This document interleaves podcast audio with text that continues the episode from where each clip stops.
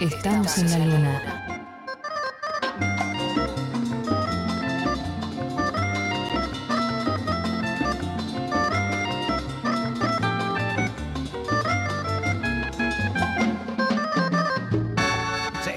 Seguimos en la luna por Nacional Rock 937 nacionalrock.com. Estamos en la luna hasta las 12 de la noche.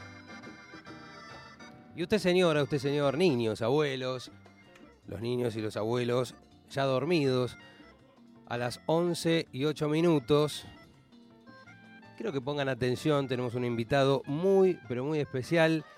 Está conversando con nosotros desde la Tierra el señor Michel Peronel. Hola Michel, ¿cómo te va? ¿Qué tal? ¿Cómo estás? Muy bien, muy contentos de, de estar entablando esta comunicación contigo a esta hora. ¿Cómo está la Tierra, Michel? ¿La Tierra? ¿Cómo está el planeta? No Nosotros, no la Tierra. nosotros estamos en la Luna. Es este es un satélite que te mira, así como decís, estoy en la Luna, estoy perdido, vos estás allá en la Tierra. Y justamente este jueves, 2 de diciembre, tenemos una trastienda muy especial. Queríamos charlar con vos a propósito de esto. Quiero que sepas que trajimos muchos discos. Esto para los más, para los niños que nos siguen, son este, algo que en una época se usaba muchísimo y que de alguna manera vuelve. Trajimos muchísimos discos de riff para ir conversando con vos y hacer una especie de, recorrido. Mirá qué casualidad, hace un rato sonaba Gil de ataque, estaba en la lista. O sea que ah, nos pueden incluso tocar al azar canciones que vos has producido, queremos hablar de todo esto, pero de entrada quiero que me cuentes de los humanoides disidentes que van a estar este jueves en la trastienda. Bueno, una banda bárbara.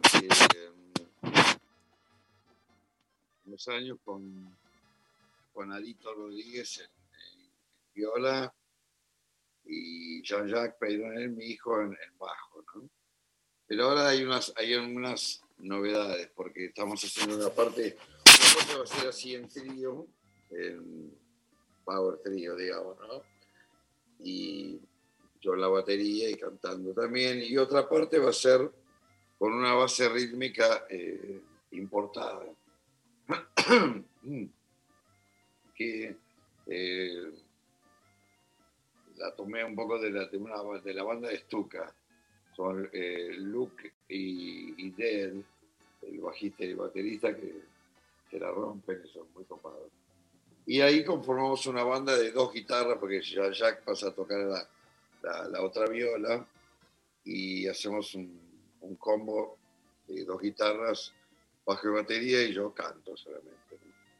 Entonces ahí hay, en, en, medio, mitad y mitad va a ser el show. Mitad con ese formato, y está muy bueno. ¿no? Eso. Estuca, un viejo amigo. Vos fuiste productor, para que no sabe, del primer disco de Violadores, creo que eso fue en 1983, ¿no? Y del tercero también, de, Indio. Mercado Indio. Bueno, y en el 84, en el medio de estos dos discos, eh, él participó, ¿no? Por lo menos han escrito canciones juntos para toda máquina. Sí, escribimos casi todo a toda máquina juntos y bueno, aparte tocó en el, disco y demás, junto con mi hermano Dani y con Alex Orsinde, que era un bajista, es un bajista que era compañero mío del, liceo. Bueno, hicimos este disco que fue buenísimo y no sé, por alguna razón yo me tuve que estaba, me, me fui a Europa y medio como me colgué con el disco una vez que lo terminé. Así que, pero aparentemente se las arregló bastante bien para vender eh, por solo a toda máquina, ¿no? Y bueno, ahora es una de las cosas que estamos presentando ahí en la trastienda, que es que ahora está a toda máquina en Spotify desde hace un par de semanas. Y bueno, esto es algo también que, que vamos a presentar.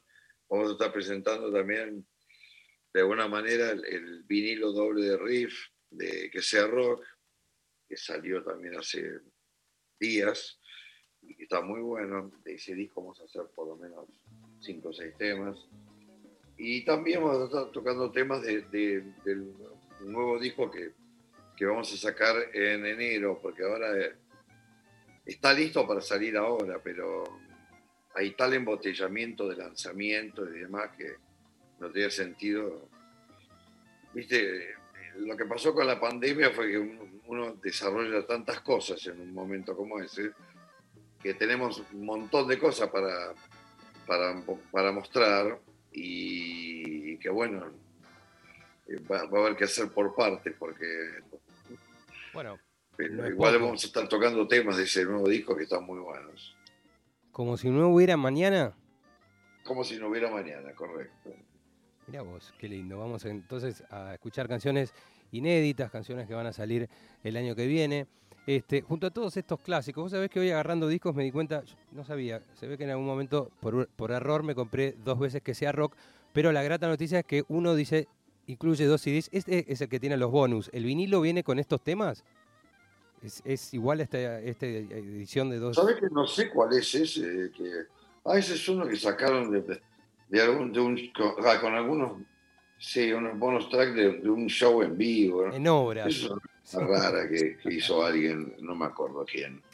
Pero no, el auténtico vinilo, el auténtico CD original no trae nada de eso, trae simplemente los temas que trae y que fue el que editamos originalmente ese es el que volvió a, re, a reeditar este Pop Art.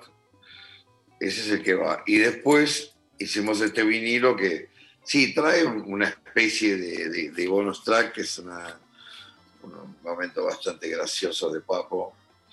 Pero sí, ese, eso, eso, eso no está en el, en el CD original. Eh, si hay alguna sorpresa interesante. Bueno, me voy a ir mucho más atrás en el tiempo. Hoy hablaste del inicio de Laval. Quiero ir al origen. Ustedes, tu hermano y vos, este, empezaron a tocar un poco por, hasta por consejo eh, de tu padre que quería que tocaran el piano, ¿eso es así? Sí, él, él nos, nos, hizo estudiar piano, qué sé yo, porque él era de una generación, en la, en la familia de él todos habían estudiado música, ¿no? Mi, abuelo tenía campos, era un hombre de campo, tenía, dedicaba a eso y bueno, había criado cuatro hijos y de los cuatro, tres aprendieron instrumentos musicales. Uno el violín, las dos chicas piano. Y mi viejo fue el último que nació, nació en la época de las vacas flacas, no había guita para, para, para que él estudie para que estudie otro, un instrumento y demás. Así que se quedó medio siempre como una, con una frustración, ¿no? Y nos hizo estudiar nosotros. Y bueno, fue una buena idea. Nunca pensó que, que, no, que no lo íbamos a tomar como hobby, sino que hicimos de esto una, no sé si llamarle profesión, pero hicimos un modo, una vida, una vida con la música. Ustedes después bueno, vivieron en Estados Unidos. ¿Es verdad que en un momento vos cuando volvés a Buenos Aires hablabas mejor inglés que tus profesores? Sí, claro que sí. Lo sigo haciendo. y ya en ese momento, ¿en qué momento switchás? Porque habías tomado clases de guitarra también. ¿En qué momento te pasás a la batería? Lo de, guitarra fue una, frustración muy grande. No, lo que pasa es que me, cuando entré al liceo naval, mi, mi, abuela me había dicho que si yo pasaba el examen, que era muy difícil y, y, recién me acordé a mitad de año, si llegaba a pasar el examen de ingreso y demás y entraba, me regalaba una guitarra eléctrica. Entonces este, hice eso y nada, me entusiasmé tanto que entré entre los primeros. Pero después tuve tan mala conducta en el liceo y todo que mis hijos me retiraron la guitarra eléctrica a modo de castigo de así. Y, pero después, un año después o dos, se ve que le di lástima y me, y me, me compraron para mi cumpleaños una batería. Así que cuando cumplí 15 años, creo que fue. Y nada, así, y así seguí con la, la batería. ¿no? Pero siempre el piano me sirvió mucho. Eh, no te digo que toco mucho el piano, pero más o menos me defiendo, y me sirve para escribir. Me sirve para escribir y para saber dónde estoy en la música siempre, ¿no? Es este, yo sé que la mayoría de los bateristas no, no, hacen esto, ¿no? Pero conocí a algunos que son como yo, que saben, vienen de otro palo o saben otros instrumentos. Llega, estamos en, estamos en Europa en 1974, 1975. si no hago mal el cálculo, tu hermano Dani ya estaba en Heavy Metal Kids. Este, y se genera un reencuentro con Papo. Puede ser, al que no sé si no habían conocido en algunos recitales o, o por algún contacto previo. Se quedan Papo y vos en la casa de tu hermano que la destruyen. Hay una anécdota que cuenta que es así. Sí, no, no, no, no, no la destruimos, pero no llegamos a destruirla. Pero no, eh, sí, yo estaba viviendo en París en realidad. Y, y, y, en- y me llama Papo de lo de, de lo de, de la- que estaba en lo de mi hermano. Perdón, que vine acá a buscar un poco de agua. Viviendo en un armario, ¿Eh? viviendo en que estaba, estaba viviendo en un ropero. Sí. En el, en el- el placar, el placar de mi hermano. Porque mi, mi hermano le dijo, lo vio que estaba, le toca el timbre, papo, en un momento, y le dice, y, y- y dice, ¿y dónde estás parando? Y le dice, y Papo le dice, ah, Volkswagen dice que está ahí afuera. ah, en bueno, me dice, le dice, yo tengo un placar acá que está. Es un placar, bueno, era un- como un vestidor casi, ¿no? Un placar, un placar grande. Pero bueno, dijo, está bien, lo agarro, dijo este. y bueno, se quedó ahí.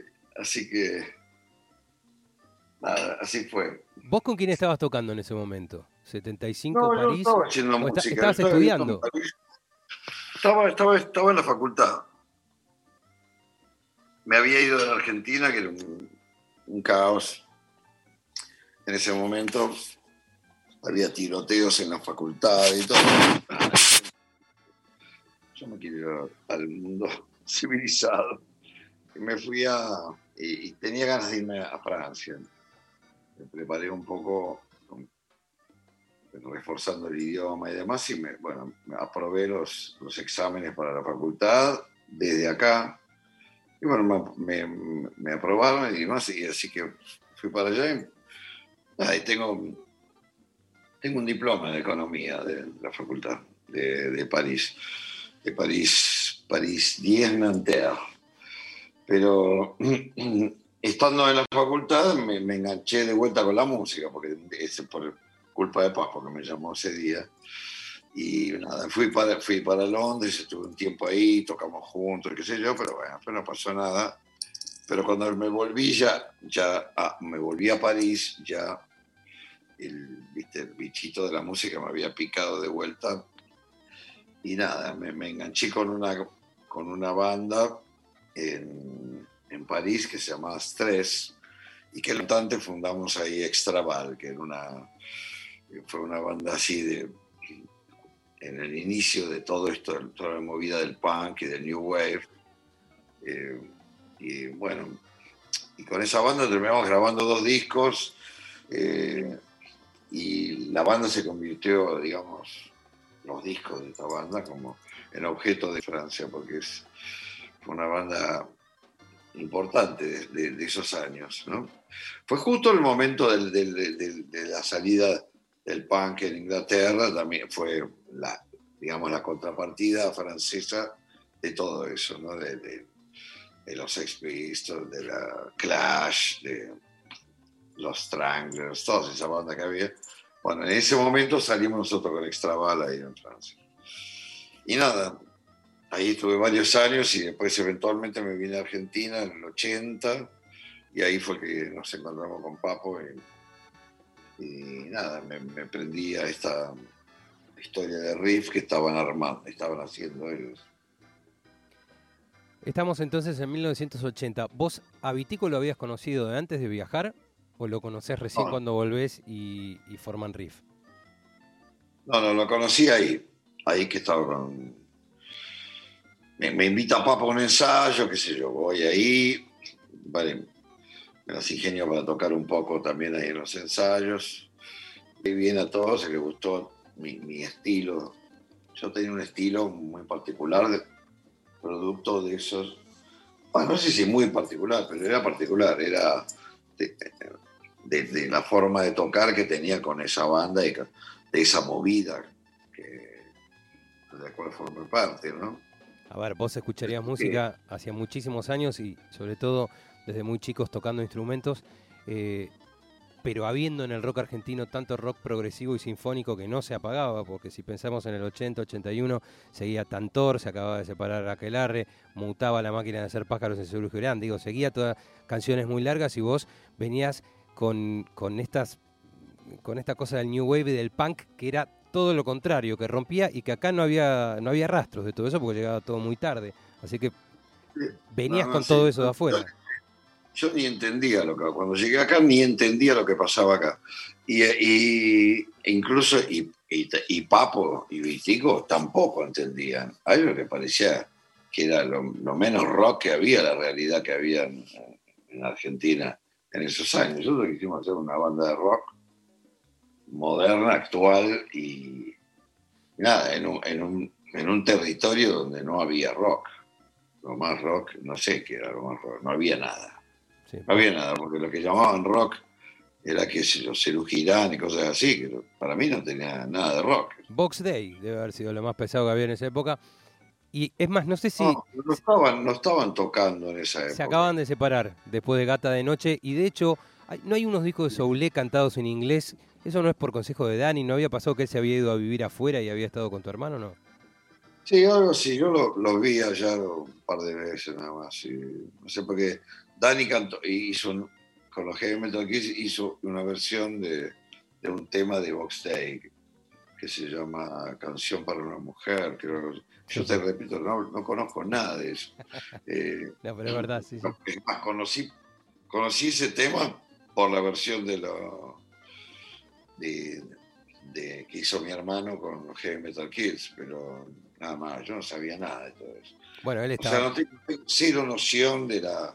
Lo único que tengo de la prehistoria eh, bien presente en, en mí, de, de- de- de la música de acá, era Manar y Almendra, que era Sí. cuando yo era chico, iba al colegio y estaba en esa banda de ahí. Pero después yo me quedé, al apenas cumplí 20 años me fui, así que no, nunca más tuve ningún contacto con todo eso.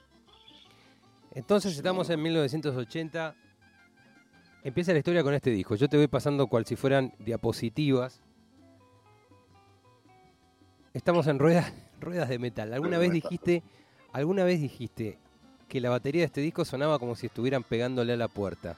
Y te habías quejado, no sé si del operador, del, del técnico de este Sí, disco. sí, hay puertas, hay puertas que suenan mejor que el tacho en esa batería. Sí. Y aún así discaso, con canciones que... Sí, sí, está bueno porque es un primer disco, sí, sí, está re bueno.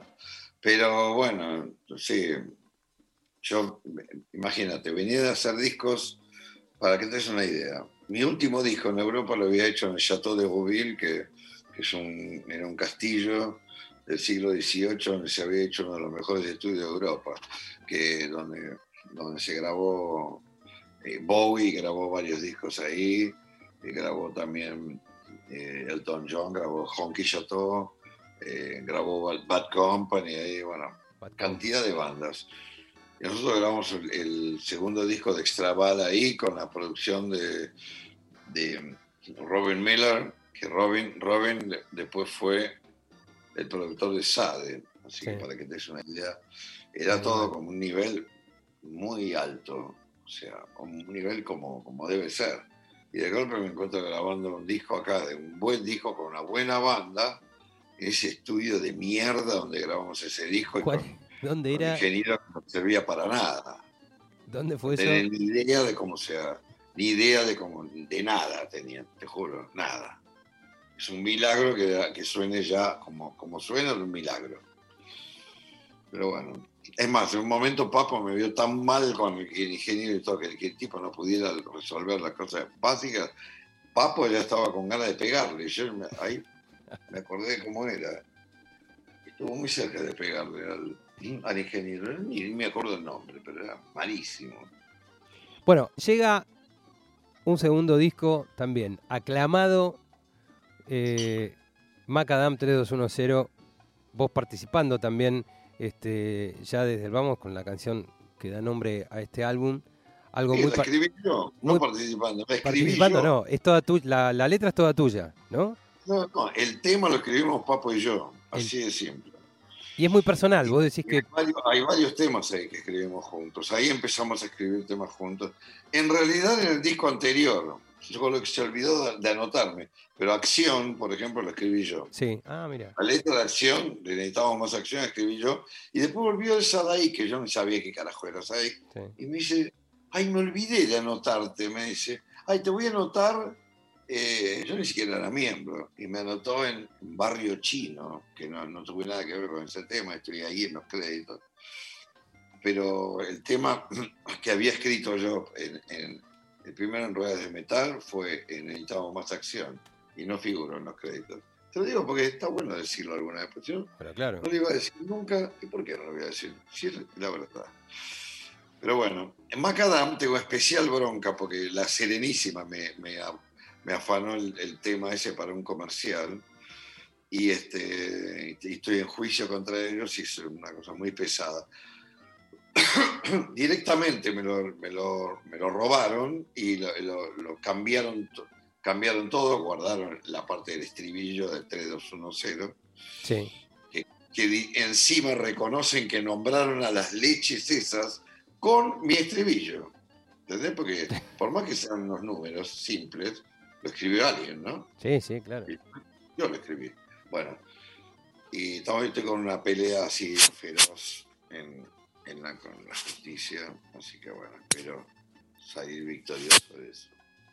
Pero me da, me da rabia, especial rabia, porque no es cualquier tema de riff, es un tema, el tema con que cerrábamos todos los shows. No, y un tema además, un tema que nos hizo, yo me acuerdo en algún momento acá hubo un bloque hace algunos años sobre qué es macadam y el uso de esta, de esta palabra y vos alguna vez contabas que ya era una frase vintage en tu época, que no sé si te lo decía algún familiar que decía, este, Sí, mi mamá me decía, pero sí, a mí no crucen el macadam. Claro, cuidado, no crucen el macadam. Yo no sé, ¿qué carajo será el macadam?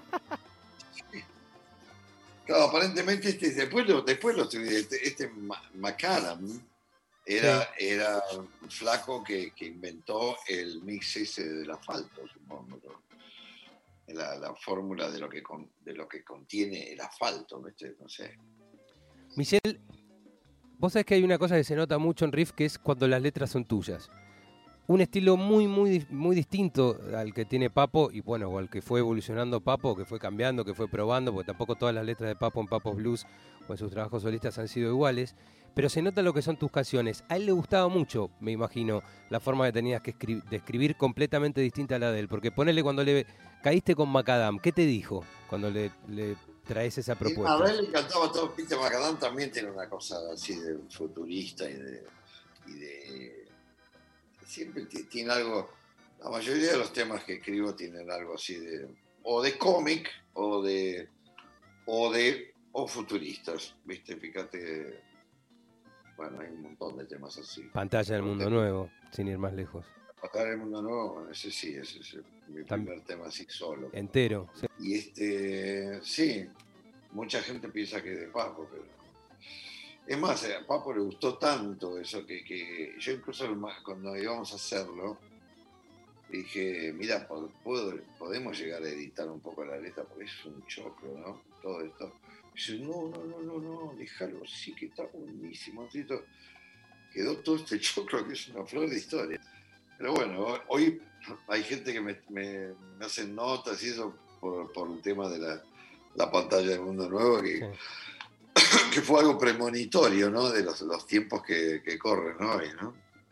Bueno, es que justamente es una canción, vos decís, algunos piensan que es de Papo, la hizo muy propia con la onda que le puso para cantarla, porque generalmente cuando uno se entera después, ah, esta la había cantado este, pero la había hecho este otro, capaz que se nota eso, pero él la cantó eh, con eso, con mucha onda, viviéndola con, le puso una cosa que no había, de hecho no, no cantó ni recitó nunca de esa manera, por lo menos No, hasta no. este momento. Bueno, yo ahora lo estoy haciendo con, con Humanoide, hacemos una versión en, en un- con un estilo así metal hop, que es, que es Sí. muy interesante, ¿no? Porque en medio la, la, la- la llevé a, a, a ver si, si, a modernizar un poquito, sacarla del plan así más blusero en la que está, aunque no tiene nada que ver con un blues, porque es No. algo recitado en realidad. bueno, y salió esta versión que estamos haciendo muy buena, está muy interesante.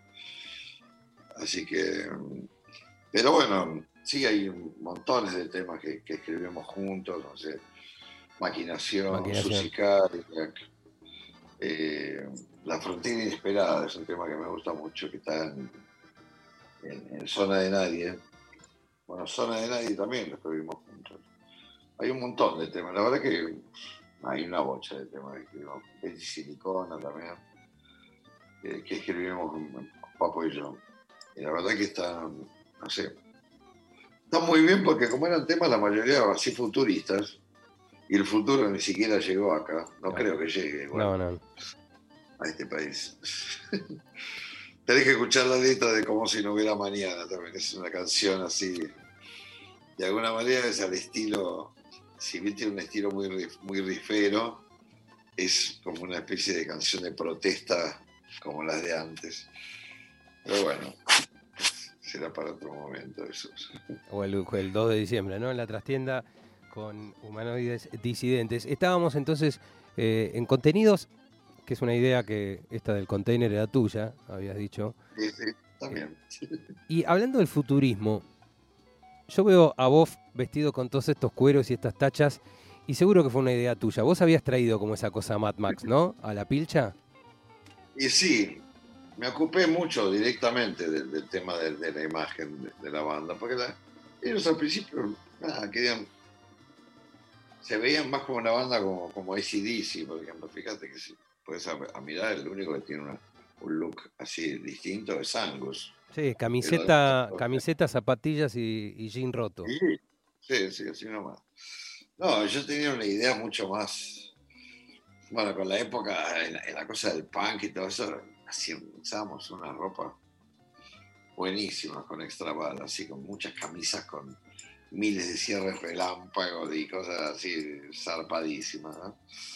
Eh, y bueno, y, a mí me gustó toda la con, la con la impronta que tenía así medio me- metalera, pesada y demás, la que tenía la banda, me gustó esa cosa del cuero y la, las tachas y todo eso, y fuimos por ese lado. Hicimos, fuimos muy, muy, este, también teatralmente para ese lado, o sea, que, que, cosa que nadie hacía que en Argentina, prácticamente las bandas no tenían ropa de stage clothes, o sea, ropa de escenario, no. Y acá todos tocaban como, como estaban, qué sé yo. Una cosa muy. Bueno, o llegamos a... no era mil- para nada así en Europa, no era para nada así. Y, y bueno, y, y todo esto surgió. Bueno, el tema es que en un momento los conocí a los chicos de, de Caviar. Sí. ¿Te acordás que era, Sí, una- sí, Casanova. sí. una troupe de, de teatro de, de tra- transformistas ma- ma- mayormente eran buenísimos con Jean-François Casanova, y- Casanova. y, y Mich- Michel Delay que era eh, Michel era el que hacía se ocupaba de la parte de vestuario más que nada. Ah, y nos conocimos y le encantó hacer eh, se ofreció a hacernos la ropa para para estos conciertos de que hicimos en obras para mm, que se grabarían como nuestro primer disco así en vivo, ¿no? Que fue Riff en Acción. Llegamos Hizo entonces... que estaban buenísimas, porque estaban, eran tipo de cuero, se veían como de cuero, pero no era de cuero, porque era imposible, sino el calor del escenario te mataba. Entonces, igual tampoco eran frescas, pero era como, como una especie de plástico y con tachas y todo eso, entonces era, una cosa más liviana de que lo que era la realidad. Y este, nada, estaba buenísimo. Y bueno, hizo todas estas ropas. Él también incluso, como en, un momento también apa- apareció en una, una sesión de fotos que hicimos de, para Susie Cadillac, Sí. que nos, nos consiguieron un Cadillac de modelo 55 blanco, estaba buenísimo, y no teníamos ni idea a quién poner como Susie Cadillac, ¿no? Y se me ocurrió eh, hablar con, con Michelle, digo que venga él, bueno, desapareció él, vestido de rubia, así, una cosa impresionante, que encima era alto como yo o más alto normalmente, imagínatelo con tacos altos y todo, era una cosa, era de otro planeta. Entonces, y es, y es él que está, y las fotos las- lamentablemente quedaron nada más que de, ba- de- de- muy de baja, de, que de calidad, ¿viste? Entonces, está buena igual esa foto, donde está él de, de Susi Cadillac ahí en la, en el, en ese Cadillac 55. Estuvo un- muy bueno todo eso. Bueno, él nos ayudó mucho en todo este tema de la, de la ropa siempre tuve, siempre hicimos hincapié, en eso, en tener una, una imagen coherente, ¿no? Era, era, yo sentí que, que, Riff era producto artístico y como tal tendría que tener una, una impronta muy clara, ¿viste? Una- tenía, que, tenía que significar algo en su imagen. Bueno, de hecho, creo que lo logramos. Estamos en el 83. Estoy viendo acá la tapa de En Acción. Ya a simple vista uno ve que hay un personaje más. Sabemos que se sumó tu hermano, Sí. que estaba planeado, ¿no? Que viajaba para acá, que de paso su familia conocía este, el país, que no habían venido, este, tu sobrino y, y- y tu cuñada.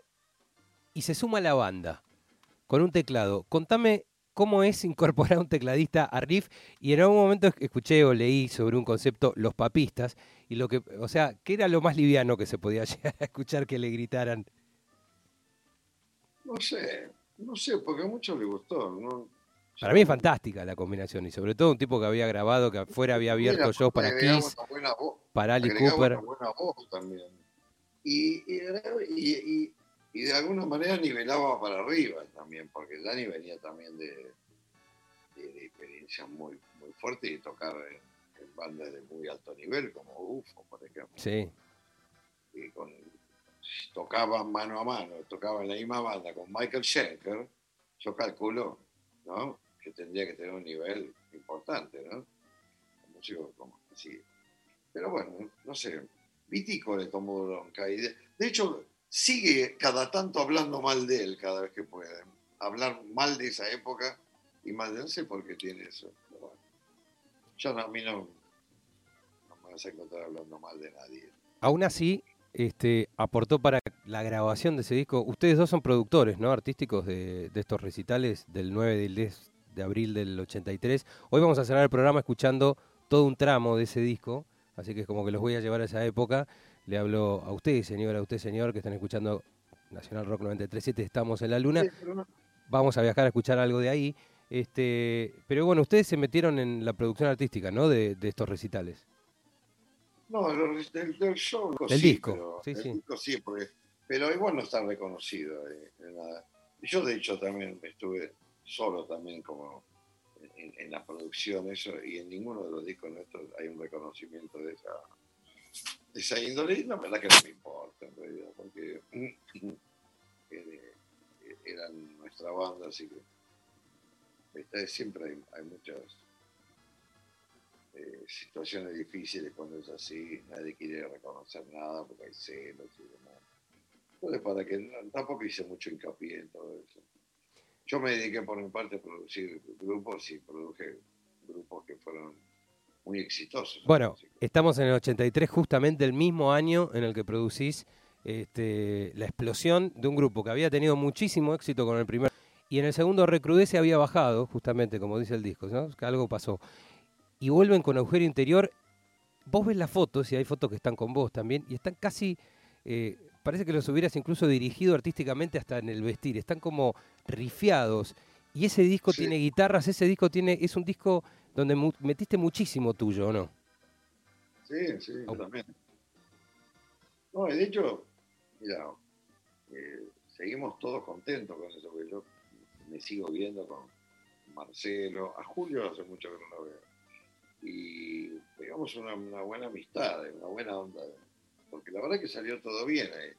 Y, y el, y el disco vendió arriba de 100.000 unidades, cosa que el disco anterior creo que había vendido 3.000 Sí. así, por ejemplo, la diferencia. Eh, o sea que, que tuvo mucho éxito, ¿no? Eh, ya te digo, estuve, por, lo menos no, no, me, no, no fue una cosa, una dedicación absoluta que le di al tema de la producción, porque hay algo también de, producir que me, produce mucho desgaste y, no me hace tan feliz. muchas veces estoy muchas roscas con la banda con alguien de la banda. Es cansador a veces eso. Y es ingrato como a nivel profesional es ingrato porque mira, una vez me dijo un, productor yankee, me dijo, me dio un consejo, me dice, mira Michelle, tenés que cobrar mucha guita. ¿eh? Si el grupo, eh, si el disco anda bárbaro, o es porque la banda es bárbara. Y si es malo, si el disco no anda bien o no vendió bien, es culpa del productor. Claro. Entonces es ingrato siempre. Entonces yo te digo, sí. Eh, no, es algo que, que, hice de mucho gusto. Hice, hice los, hice, me parece buenos discos, como el, el ataque. ¿Cómo fue, cómo te agarró el de ataque? Con ¿Eh? pibes por, ¿Cómo te agarró el de ataque? Con pibes por ahí, a diferencia, bueno, eh, eran debutantes los violadores cuando los agarraste, pero agarraste el primer disco de una banda que está empezando, que todavía no se había sentado, que el cantante se estaba por ir. Este, ¿Cómo fue laburar ese discazo también? Porque es un disco relativamente corto, pero la mitad son hits que salieron en la radio. Eh, también fue, fue ríspido eso. Fue ríspido. Tuve, tuve que imponer tuve que imponer mi voluntad así de, prepo también en muchas ocasiones en eso, porque cuando veí, porque lo de producir es una cuestión de visión, ¿sabes? De visión y de criterio. Y si vos tenés una visión para dónde va algo y realmente, y hay alguien adentro de la banda, o la banda misma que no quiere saber nada, o no está viendo eso, por eso, como no está viendo eso, por eso necesitan un productor, no están viendo a dónde se puede ir el productor es alguien que ve más allá. Yo no digo que sea un increíble visionario, pero, pero si no tenés eso como productor, eh, no me parece que uno tenga que producir. Porque producir no es solamente una cosa técnica, de hacer que suene mejor. Tenés que tener una visión. Y a dónde puede llegar cada canción. ¿no? Hasta dónde puede llegar. Eh, eh, tenés que tratar de hacer una, una muy buena canción, una canción increíble. Eso es lo que tiene que hacer el productor, ¿verdad? Pero no todos piensan, coinciden en cómo llegar a que esa canción sea increíble, ¿entendés? Y, tiene, y muchas veces, ya te digo, es momento de rispidez, hay, y les pasa, por lo que averigué por ahí, les pasa a muchos otros productores, y, que la, y la pasan mal, ¿viste? La pasan re mal. Uh te dan ganas de mandarlos a toda la mierda. Yo siempre comparo lo, de, lo del rol de productores, es como un, como un vampiro. O sea, el vampiro, fíjate vos, si no lo invitas a tu casa, el vampiro no entra. Pero si vos lo invitas, le abrís la puerta de casa y entra, bueno, flaco, anda preparando el cuello, porque es así. Pero no, no, no, yo no me meto de prepo. Tampoco es la banda lo que lo quiere que lo, tiene que pedir de alguna manera. Lo último que hice, una de las últimas cosas que hice acá fue, no, no lo último, una de las últimas fue los, los tipitos. Y también estuvo, estuvo muy bien, pero también hay momentos, hay momentos que te juro, es, tener que pelear y discutir cosas que te, te desgastan mucho, ¿sabes? Te desgastan, porque no es que uno sea este, Tampoco soy Hitler, ¿viste? para mandonear a todo el mundo como tiene que ser la cosa, pero estoy acostumbrado a dialogar y a que nos entendamos, pero si no estamos de acuerdo para dónde llevamos la cosa, eh, es al pedo, ¿viste? Pero a veces te pasa, es, es, bastante agotador. Hay bandas con las que no me pasó eso, nada. ¿eh? Por ejemplo, los violadores. Con los violadores Fíjate vos, mirá que son zarpados, ¿no? Porque no son, no es que no tengan carácter, ni tenían a la patada carácter. Y sin embargo, estábamos todos de acuerdo. O sea, les gustaba todo lo que, lo, que yo le decía. ¿Viste? Eso es, mucho más mucho más sano, porque nadie te obliga, ¿no? A tener a Michelle de productor. hay un montón de opciones. Puedes no tener productor también. ¿viste? Simple. pero que te elijan y después te estén peleando todo. Por ejemplo, me pasó con la banda que, que produje eh, en Abbey Road, ¿no? También una cosa, oh, unos pibes nuevos. Es más, creo que ya se separaron y todo. Eh, fuimos a Abbey Road, fue la banda ganadora del, del, ¿cómo se llama? De, este concurso que, que, estuvo en la televisión, Sí, en TN. Bueno, yo, yo era, yo era uno de los jurados, el más temido, y, y también el productor que, que iba a producir la, la banda que- ganadora, ¿no? Bueno, cosa que hice. Me fui con Álvaro Villagra, que es eh, mi amigo y, el ingeniero con que hemos hecho muchas cosas últimamente. Y es un crack. Y bueno, y te juro que la pasó mal él también. No sabes, no sabes lo, lo, heavy que puede ser las relaciones humanas con una, con una banda que creen que son, ah, son lo más genial que hay que no, no se les puede decir nada. Entonces te decís, ¿para qué carajo estoy acá? Bueno, pasa más de una vez eso.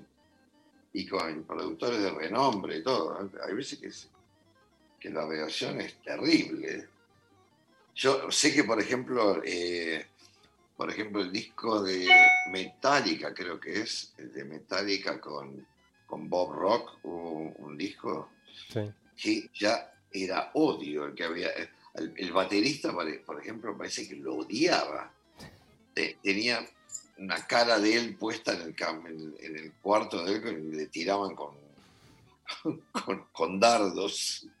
Porque le hizo, hacer toda la batería, ¿no? Grabaron todo de nuevo. Después se grabó todo el disco y todo. Y no quedó contento después que se grabaron todas las bases completas, todo, ¿no? no quedó contento con la batería. Él hizo grabar toda la batería de nuevo sobre las bases que ya estaban. Y el otro, que encima, mirá, no de más que ver la cara del, del baterista este, la cara de orto que tiene. Es, es mm, viste, natural quilombero, ¿viste? Sí, sí, Lars Ulrich. ¿Viste? Este tipo, así que imagínate. Y Bob Rock, te imaginas que débil de carácter no creo que sea. Pero bueno, me parece que fue terrible. Y ahí así, así pasa muchas veces, ¿eh? muchas veces. Este salió bien, pero no siempre salen bien las cosas. A mí uno de los productores, por ejemplo, que, que más me gusta es el Matt Lange. Matt Lange es capaz, fíjate, es el que eh, produjo Highway, Highway to Hell, Sí. que vivía aún este, eh, con Bon Scott, sí. el cantante, y produjo Back in Black. Con otra, Otra, canción. otra Y banda, no sí, ti- sí. Fíjate, ¿no? El sonido de Back in Black, lo pones contra el sonido de Highway to Hell, no tiene nada, Nada que ver. Y había pasado un año nada más. Más allá de una muerte y un Ahora, nuevo cantante, se un solo año. cantante. Se murió el cantante, mismo por capo que es este Matt, este Lange, que encima también canta bien, entonces muchas veces aparecen los coros, y yo, que canta, canta muy bien. Este, pero fíjate, ¿no? Un crack. Bueno, Tony Visconti, también todos tipos. Tony Visconti, sí, por favor. Bob Ezrin, ¿no? Eh, eh, productores que, Son- ma- que hicieron escuela. Tom Dowd. Rubin, Bueno, de los nuevos, de los más nuevos me gusta Rubin. Rubin, Bueno, Rick Rubin. hizo- Sí, ese- me- gusta mucho lo que hizo con, con, con este, ¿cómo se llama? Johnny Cash. Tengo toda la Sí. serie esa, me la compré. La de lo que lo agarró antes de que se muera y, y hizo grabar, creo que dos o tres discos. Sí, con covers. Hay una versión, por ejemplo, hay una versión de, del tema de los Nine Inch Nails, de Hurts, Sí. que es oh, tremendo, es tremendo, te- te- es desgarrador directamente. Es que son generaciones completamente distintas. Lo agarró y le hizo grabar un tema de Soundgarden, Rusty Cage, ridículo, una cosa hermosa, una combinación que nadie hubiera imaginado. Esos son los productores. Este, bueno, estamos por cerrar, eh, estamos en la luna. Quiero recordarles, estamos charlando Peronel, que este jueves 2 de diciembre va a estar en la trastienda Michelle Peronel y Humanoides Disidentes. Así que si querés volver a escuchar el disco del 84, era, ¿no? A toda máquina. Sí, 84. 84. Discaso que ya está en Spotify. ahora remasterizado, que suena más moderno si se puede todavía. Y incluso hay- tiene también un remix de, como bonus track y está muy bueno. Lo pueden escuchar en Spotify. Y eh, a mí me llamó la atención se- que se, se banca volúmenes tremendos a los que suelo escuchar música yo. Y sí, este, porque está muy bien la, la masterización. Este, está realmente bueno. Bueno, nos quedó por hablar este, y nos quedó por hacer ese viaje, lo vamos a hacer mañana pasado, entonces a escuchar en acción. Nos quedó por hablar mucho también de radio y de tango. Vos que cuando yo agarré, yo tengo un programa acá en la Casa Rodante los domingos, que cuando empecé, en el año 2007, eh, hasta el año anterior habías estado vos en 101.9, en aquella radio, que te acordarás, y había estado Peña. Así que lo que se hablaba bien siempre de vos en la radio y de Fernando Peña, de esa época dorada de, de esa radio, era, era muchísimo. Haremos eh, la próxima. Tengo una foto acá dedicada que está, que está Fernando vestido de monja. y me pone a vos, Michelle, hacedor de radio. Fue increíble. Él se, se vino conmigo a la KSK, que es Sí, la sí. radio que hice para Kosiuko, ¿no? Eh, y, y no, quería, no, ni- no quería saber nada ni con la metro ni con nada. Quería estar donde, donde- en la radio que, que dirigiera yo. Así nomás me lo dijo. Fue increíble eso. Bueno, en esa radio, con Pato Puleyo, escuchábamos la canción que quiero elegir ahora para cerrar, este, que somos fanáticos de ese tema particular. Así que, ante todo, te quería agradecer por esta, por esta charla. Mala Noche, una letra muy divertida, muy graciosa, la forma de cantarla. Este, un discazo, porque encima en este, en este disco, además de ser el riff de siempre sonando mil veces mejor, tienen hasta por momentos cierto, hasta un poco de soul y otros ritmos, como que metieron de todo en este. Puede ser, más allá de que es rock y es menester. Sí, sí, totalmente. Bueno, yo también en algún punto, Mala Noche, es un poco un rap, ¿no? De alguna manera, sí. porque el tipo está rapeando esta historia, ¿no? Y le dice al policía, no es fumada, nada, es una cosa eh, desopilante. Te invito a escuchar esta, que no sé si la vas a tocar el jueves, pero de no hacerlo deberías. ¿Cómo no voy a Sí. tocar Mala Noche? Están todos los shows nuestros. Michelle, muchísimas gracias, fue un placer. Bueno, nos vemos en la trastienda, entonces. Dale, nos vemos. Michelle Peronel, entonces, muy buenas noches a todos. Vamos a escuchar el último aquí en Estamos en la Luna, desde que sea rock. Suena ya mismo riff. Mala noche. Chau, chau.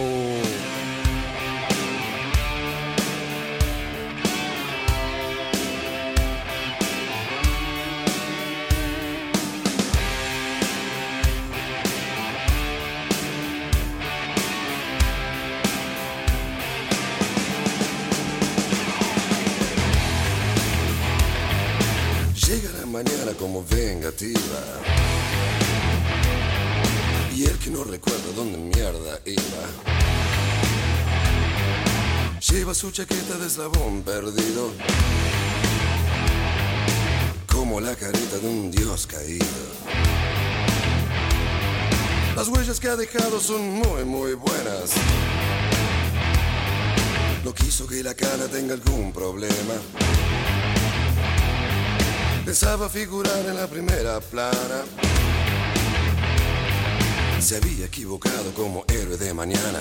Mala, mala, mala, mala noche. Mala, mala noche. Mala, mala, mala, mala noche. Mala, mala noche.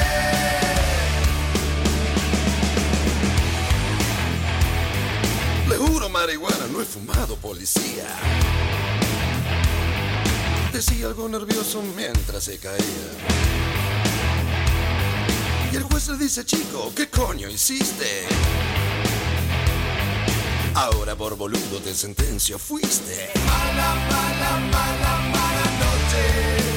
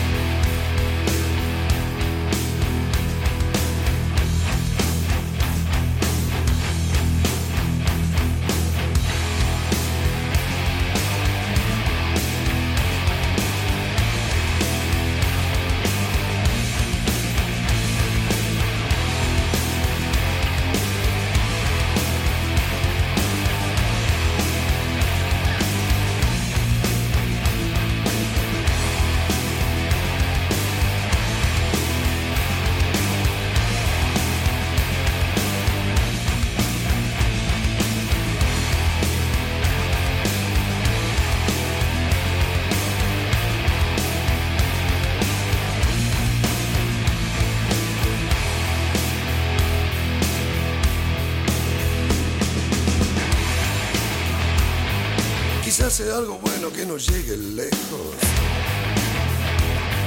Y apuesto tiene chances de llegar a viejo. Víctima de sueño de televisión. Otro rehén de la confusión.